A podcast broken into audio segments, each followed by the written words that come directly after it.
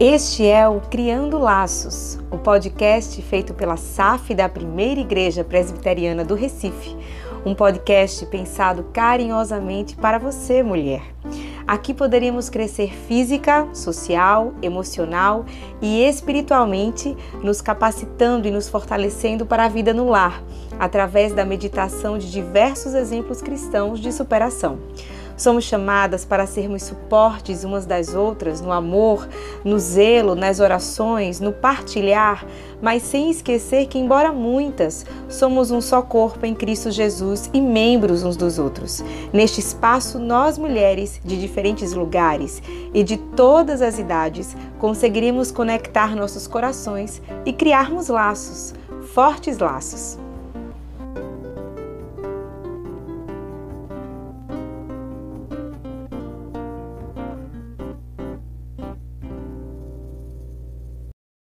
Olá, amadas. Hoje nós iremos estudar sobre a vida de Maria. Maria, serva, discípula e mãe de Jesus. Vamos refletir o que a vida dessa mulher que viveu tão antes de nós tem a ver conosco. Vamos conhecer características marcantes e com certeza tirar lições para as nossas vidas nos dias de hoje. O texto que iremos basear nosso estudo se encontra no Evangelho de Lucas, capítulo 1, versos de 26 ao 38. Acompanhe-me na leitura. No sexto mês, foi o anjo Gabriel enviado da parte de Deus para uma cidade da Galiléia chamada Nazaré, a uma virgem desposada com certo homem da casa de Davi, cujo nome era José. A virgem chamava-se Maria. E entrando o anjo, aonde ela estava, disse: Alegra-te, muito favorecida, o Senhor é contigo. Ela, porém, ao ouvir esta palavra, perturbou-se muito e pôs-se a pensar no que significaria esta saudação. Mas o anjo lhe disse: Maria, não temas, porque achaste graça diante de Deus. Eis que conceberás e darás à luz um filho a quem chamarás pelo nome de Jesus. Este será grande e será chamado Filho do Altíssimo, Deus. O Senhor lhe dará o trono de Davi, seu pai. Ele reinará para sempre sobre a casa de Jacó, e o seu reino não terá fim. Então disse Maria ao anjo: Como será isto? Pois não tenho relação com homem algum. Respondeu-lhe o anjo: descerá sobre ti o Espírito Santo e o poder do Altíssimo te envolverá com a sua sombra. Por isso, também o ente santo que há de nascer será chamado Filho de Deus. Verso 38. Então disse Maria: Aqui está a serva do Senhor, que se cumpra em mim conforme a tua palavra. E o anjo se ausentou dela. Segundo MacArthur, de todas as mulheres notáveis na escritura, uma se destaca acima de todas, como a mais abençoada, mais favorecida por Deus e mais universalmente admirada pelas mulheres. Na verdade, nenhuma mulher foi mais verdadeiramente notável do que Maria. Ela foi aquela soberanamente escolhida por Deus, dentre todas as mulheres já nascidas, para ser um instrumento singular pelo qual Deus enviaria o Messias ao mundo. A própria Maria testemunhou que todas as gerações a considerariam bem-aventurada, porque Deus havia feito grandes coisas para ela. Lucas 1:48. Porque contemplou na humildade da sua serva, pois desde agora todas as gerações me considerarão bem-aventurada. Isso não porque ela se considerasse uma santa super-humana, mas porque lhe haviam sido dados tão admiráveis graça e privilégio. Conquanto reconheçamos que Maria foi a mais notável das mulheres, é apropriado que insiramos uma palavra de cautela contra a tendência comum de elevá-la demais. Ela era, afinal, uma mulher, não uma semideusa ou uma criatura em forma de divindade que, de alguma maneira, transcendia o restante da sua raça. A questão de sua bem-aventurança, certamente não deve nos levar a pensar nela como alguém a quem orar pedindo bênçãos, mas sim que ela mesma foi abençoadíssima por Deus. A Escritura nunca a retrata como fonte dispensadora da graça, mas como quem recebeu a graça de Deus. Seu filho, e não Maria, é a fonte da graça. Salmos 72, 17 diz: Subsista para sempre o seu nome e prospere enquanto resplandece o sol. Nele sejam abençoados todos os homens e as nações lhe chamem bem-aventurado.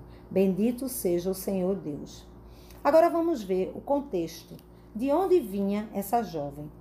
Lucas 1, 26, 27 diz o seguinte: No sexto mês foi o anjo Gabriel enviado da parte de Deus para uma cidade da Galiléia chamada Nazaré, a uma virgem desposada com certo homem da casa de Davi, cujo nome era José. A virgem chamava-se Maria. A escritura retrata Maria como uma jovem normal, de origem comum de um vilarejo de camponeses numa região pobre de Israel. Era noiva de um trabalhador braçal que ganhava vida como carpinteiro. Maria tinha alguns antepassados ilustres. Lucas 3, 23 e 38 diz: Ora, tinha Jesus cerca de 30 anos ao começar o seu ministério. Era como se cuidava, filho de José, filho de Eli. E também Cainã, filho de Enos, Enos, filho de Sete, e este, filho de Adão, filho de Deus. Mateus 1:1 fala: Livro da genealogia de Jesus Cristo, filho de Davi, filho de Abraão. Tanto José quanto Maria eram descendentes de Davi. Portanto, antes de Davi, eles compartilhavam a mesma genealogia. O ramo de Maria da genealogia de Davi é traçado de seu filho Natã, enquanto José tem um ramo na linhagem real, por meio de Salomão. Maria morava na Galileia, na cidade de Nazaré. Sua cidade era uma comunidade abandonada no distrito pobre da Galileia. Nazaré era um lugar onde não se tinha perspectivas de algo bom, mas foi exatamente dali que Deus escolheu aquele casal, aquela mulher bem-aventurada. Não existe lugar onde Deus não nos busque para usar nossa vida.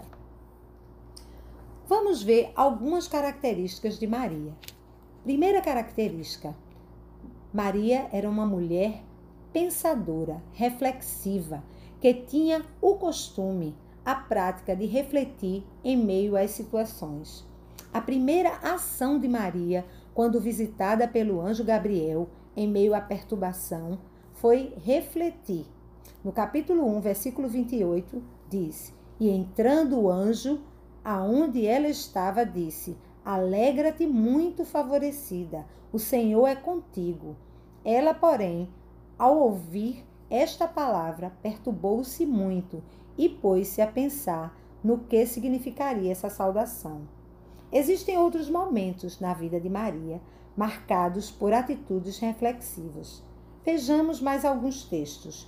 Lucas 2, 15 a 19 e ausentando-se deles os anjos para o céu, diziam os pastores uns aos outros: Vamos até Belém e vejamos os acontecimentos que o Senhor nos deu a conhecer. Foram apressadamente e acharam a Maria e José e a criança deitada na manjedoura. E vendo-o, divulgaram o que lhes tinha sido dito a respeito deste menino. Todos os que ouviram se admiravam das coisas referidas pelos pastores. Maria, porém, guardava todas estas palavras, meditando-as no coração. E quais eram essas palavras que Maria guardou? As palavras do anjo, seu anúncio, no versículo 11 do capítulo 2, que diz: É que hoje vos nasceu na cidade de Davi o Salvador, que é Cristo, o Senhor. Outro texto, em Lucas 2, 29 a 35, quando José e Maria vão ao templo apresentar Jesus no oitavo dia de nascido. E lá, Simeão, homem justo e piedoso, que esperava a consolação de Israel, quando ele vê o bebê Jesus, ele o pega nos braços e louva a Deus. Simeão tinha sido revelado pelo Espírito Santo que não passaria pela morte sem antes ver o Cristo do Senhor. Ele agradecia a Deus e dizia que já poderia morrer, pois seus olhos já viram a salvação de Deus. José e Maria se admiraram do que ele dizia. Lucas 2, 47, 52, quando a família José e Maria, a família de Jesus, vai ao templo com Jesus aos 12 anos e no retorno percebem que Jesus não estava com eles, voltam e quando questionam o filho, e Maria pergunta: Filho, por que fizeste assim conosco? Teu pai e eu, aflitos, estamos à tua procura. Ele respondeu: Por que me procuráveis? Não sabieis que me cumpria estar na casa de meu pai?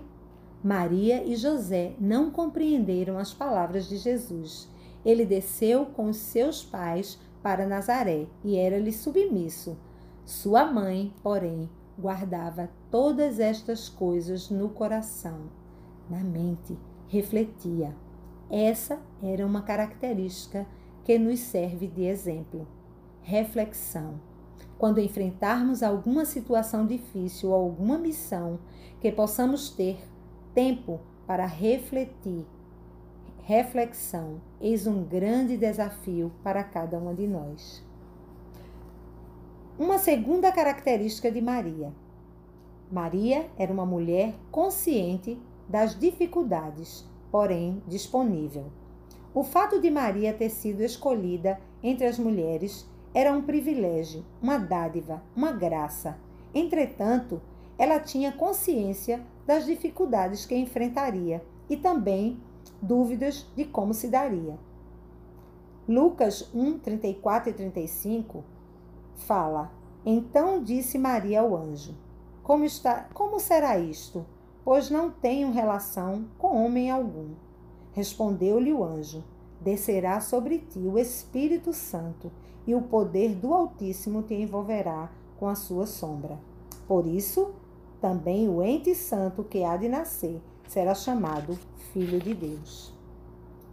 Verso 38 diz: Então disse Maria: Aqui está a serva do Senhor, que se cumpra em mim a tua palavra.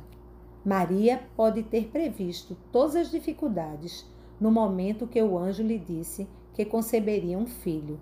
Sua alegria e maravilha ao saber que seria mãe do Redentor podem ter sido marcadas significativamente pelo horror do escândalo que aguardava.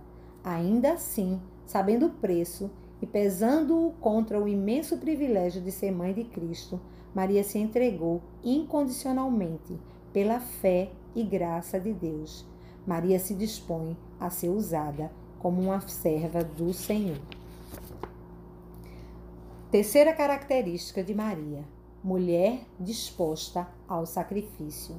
Nos versos 31, 32 e 33 do capítulo 1, o anjo diz para Maria que ela iria conceber um filho, a quem chamaria pelo nome Jesus, que quer dizer salvação que ele seria grande e seria chamado Filho do Altíssimo.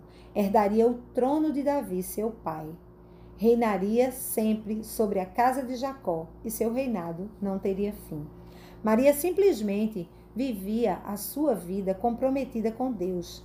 Era uma serva, discípula, mulher, jovem que guardou no coração a promessa da esperança da salvação, sem saber que Deus a iria usar em seu plano perfeito. Acredito que o momento da crucificação para Maria deve ter sido, com certeza, de uma dor inexplicável. Mas, como ela mesmo fala em seu canto, a minha alma engrandece ao Senhor e o meu espírito se alegra em Deus, meu Salvador. Maria reconhecia que Jesus era o Salvador, o seu Salvador, e na crucificação ela tinha consciência do sacrifício de Jesus como única forma para a remissão dos pecados. O que essa mulher comum, mas ao mesmo tempo especial, pode trazer de ensinamento para a minha vida, para a sua vida? Como podemos aplicar o exemplo de vida de Maria à nossa vida? Em primeiro lugar, devemos ter a consciência que Deus nos criou para sua glória e louvor e não para realizarmos nossos sonhos. Nossa prioridade de vida deve ser glorificar a Deus e viver para cumprir seus propósitos. Você é serva, se casada ou solteira, Deus te chamou para ser sua serva, para servi-lo. Em segundo lugar, precisamos ser pessoas que pensam, refletem sobre as situações da vida e não somente passam por elas. E em terceiro e último lugar, precisamos ter a consciência que seguir Jesus implica em enfrentar dificuldades, ter a disposição de negar-se a si mesmo a cada dia. Nossa oração é que o Senhor te, abençoe, te guarde e use a sua vida, a nossa vida, como vaso de honra, como foi Maria. Tudo para sua glória e que seu nome seja louvado e exaltado para sempre. Amém.